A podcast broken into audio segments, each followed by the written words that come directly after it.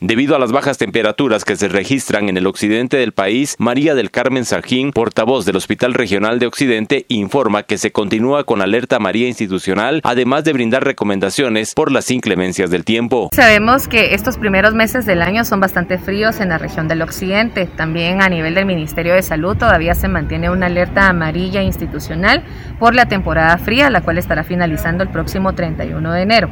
Para Quetzaltenango específicamente, aquí en el Hospital Regional de Occidente estamos brindando la atención tanto en consulta externa como en emergencia, ya que en algún momento pues hemos visto el interés de las personas por consultar acerca de las enfermedades respiratorias o las eh, en este sentido todo lo relacionado, ¿verdad? Enfermedades eh, por este frío. Las recomendaciones muy puntuales es que podamos abrigar a las personas de la tercera edad y también a los menores de edad. Otra de las recomendaciones es mantener un correcto nivel de hidratación, ¿verdad? Porque sabemos que en algún momento esto también ayuda a los niveles de la temperatura corporal, sobre todo si hay algún síntoma de, de resfriado o algo que pues pueda relacionarse a una enfermedad de la temporada, que puedan acudir lo más pronto posible con un médico. En ese caso, si desean venir al Hospital Regional de Occidente por alguna enfermedad de gravedad en emergencia y si no, pues el proceso en la consulta externa para ser atendido.